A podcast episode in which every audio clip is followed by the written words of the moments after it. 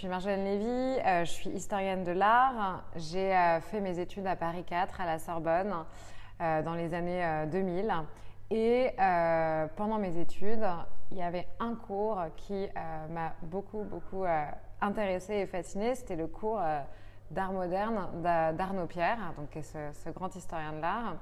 Et, Arnaud Pierre, il nous a beaucoup, beaucoup parlé de Clément Greenberg.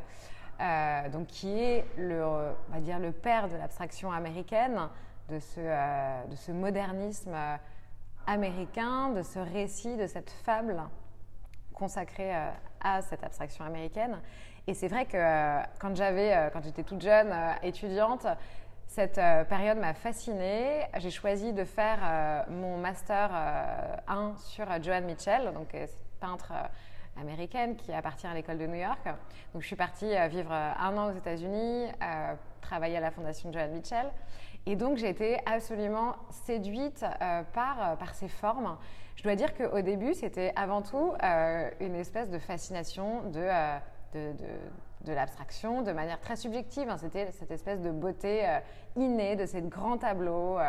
donc c'était à la fois intéressant en termes historiques, euh, l'histoire de la construction de ce récit euh, pensé par Greenberg, parce que j'ai compris assez vite que euh, c'était vraiment une construction purement américaine et que Greenberg avait quand même tenté d'évacuer tout le reste de l'histoire de l'histoire de l'abstraction, tout ce qui était avant Jackson Pollock.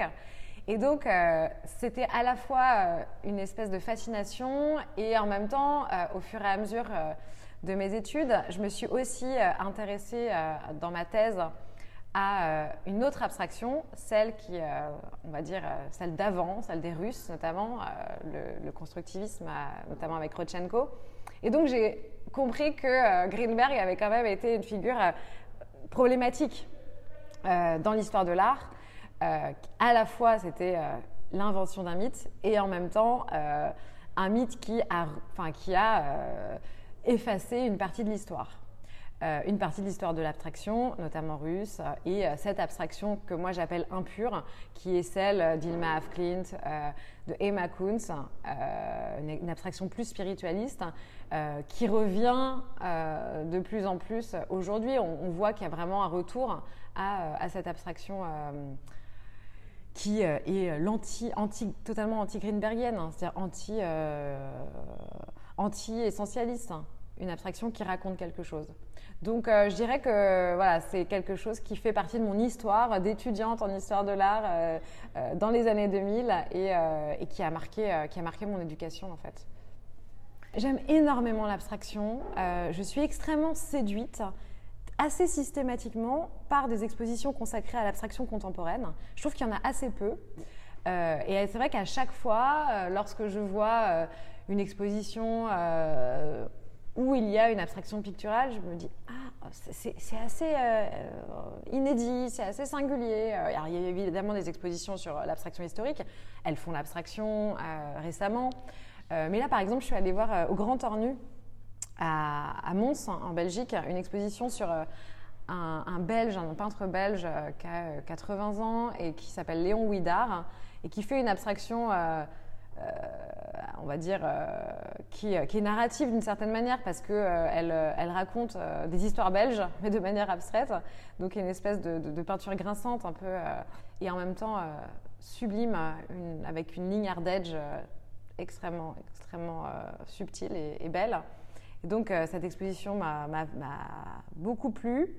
Euh, et, je dois dire que cette exposition dans laquelle on est, Histoire d'abstraction, le cauchemar de Greenberg, elle est aussi née grâce à une autre exposition que j'ai vue à Lacrier à Rennes. Euh, une exposition monographique de Seoul Gili, donc qui est dans l'exposition, cette artiste coréenne qui vit en France euh, depuis une vingtaine d'années. Et, en voyant les couvertures de Seoul Gili, qui sont des nubis, c'est une tradition coréenne de plus de 400 ans, des couvertures qui en fait, qui euh, sont systématiquement dans tous les foyers euh, des, Coréens, euh, des Sud-Coréens.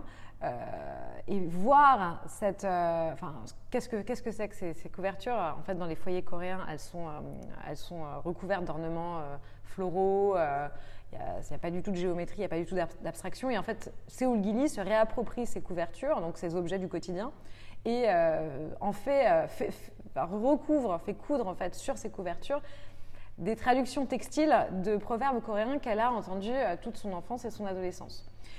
Et en fait, en voyant ces couvertures au mur à la criée euh, à Rennes, j'ai eu vraiment un choc, euh, et c'est assez rare en fait qu'on ait ces chocs-là dans les expositions. J'ai dit waouh, c'est très très beau, c'est très très beau.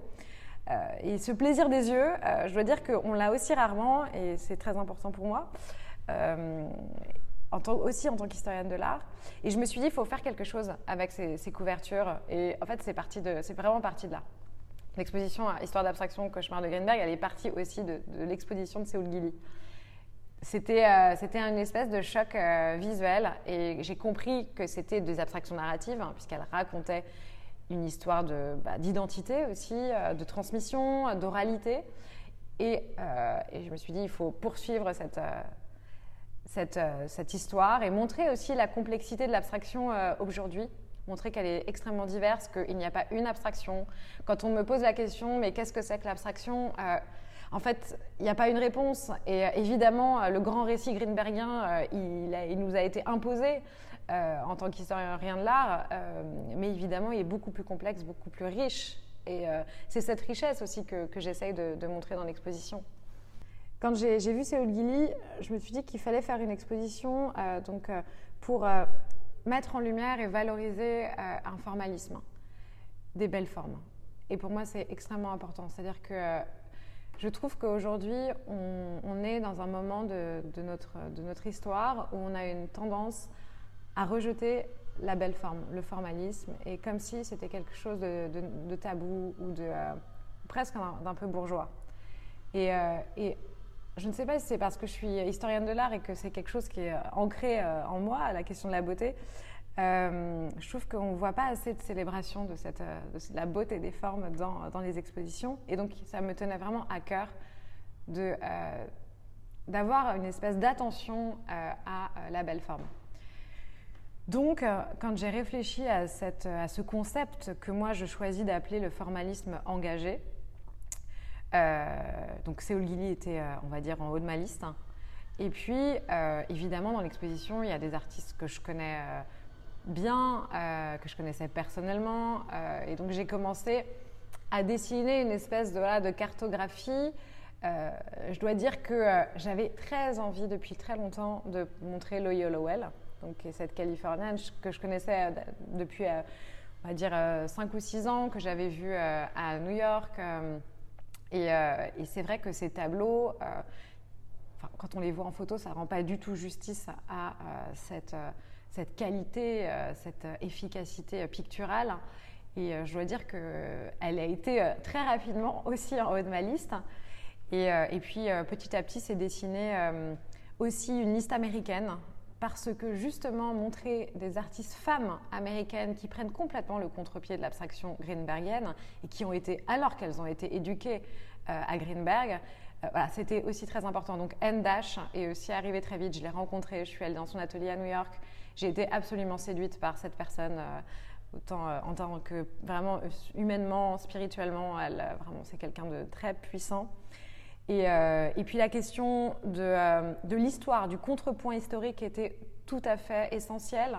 Je pense que c'est indispensable dans ce type d'exposition d'inscrire tous ces artistes contemporains et contemporaines dans euh, une histoire pour justement les éclairer à la lumière de, moments historiques. Et, et, donc très vite, Mohamed Hamidi. Alors Mohamed Hamidi, moi je suis allée au Maroc, j'ai vu les pièces à l'atelier. Euh, j'ai très vite compris que c'était important. Il a fait partie de l'école de Casablanca. Euh, il était assez peu connu en France. On connaît plus Mohamed Melei et Abidi est un peu plus euh, dans l'ombre. Donc, c'était des pièces qui étaient rentrées récemment au Centre Pompidou. Donc, voilà, c'était une belle occasion de, les montrer. Et puis donc j'ai été absolument séduite par les pictogrammes, ces pictogrammes de, que j'appelle de l'éros, quoi, de la sensualité. et je trouvais hyper beau de, faire un couple avec Huguette, Huguette Calan, qui est cette Libanaise qui a fait ces, bribes de corps au même moment que, que les, que les formes du plaisir de Mohamed Hamidi. Et donc cette rencontre pour moi été très importante. Donc pour moi c'est vraiment un contrepoint historique et encore plus important, il est extra-occidental. C'est pas la grande abstraction américaine ou euh, européenne qu'on a beaucoup vue. C'est vraiment montrer aussi la diversité de cette abstraction dans l'histoire. Et après, euh, greffé, enfin, se sont greffés Serge Alarny TGK, euh, que j'ai vu, j'ai vu à la Maison Rouge il y a quelques années, euh, Vidia Gastaldon aussi, dans la dimension euh, spiritualiste et transcendantale. Ça fait euh, deux ans, un an et demi que, je réfléchis à cette liste et elle aurait pu être beaucoup plus exhaustive et, et riche, mais j'ai choisi aussi de faire les choses modestement, peut-être en montrant un échantillon et, et aussi une diversité. Il n'en fallait pas plus. J'ai aussi voulu mettre en valeur les œuvres et qu'elles soient chacune, qu'elles aient, chacune une belle place. Dans cette exposition, euh, chaque artiste propose une abstraction narrative assez particulière. Donc, euh, pour certains, ça va être une abstraction euh, du vivant avec Daniel Stigman-Mangrané ou Adélaïde Ferriot. Et il y a plusieurs artistes, notamment femmes, qui travaillent sur une abstraction féministe. Donc, Ulrike Müller et, Adminoliti font partie. C'est intéressant, Ulrike Müller, elle est née en Autriche au début des, années 70. Euh, elle a fait ses études à, Los Angeles avec Judy Chicago. Euh, elle a fait son, master euh, autour du programme pédagogique destiné aux, lesbiennes de Judy Chicago. Et donc, elle a été formée à, ces questions-là très tôt.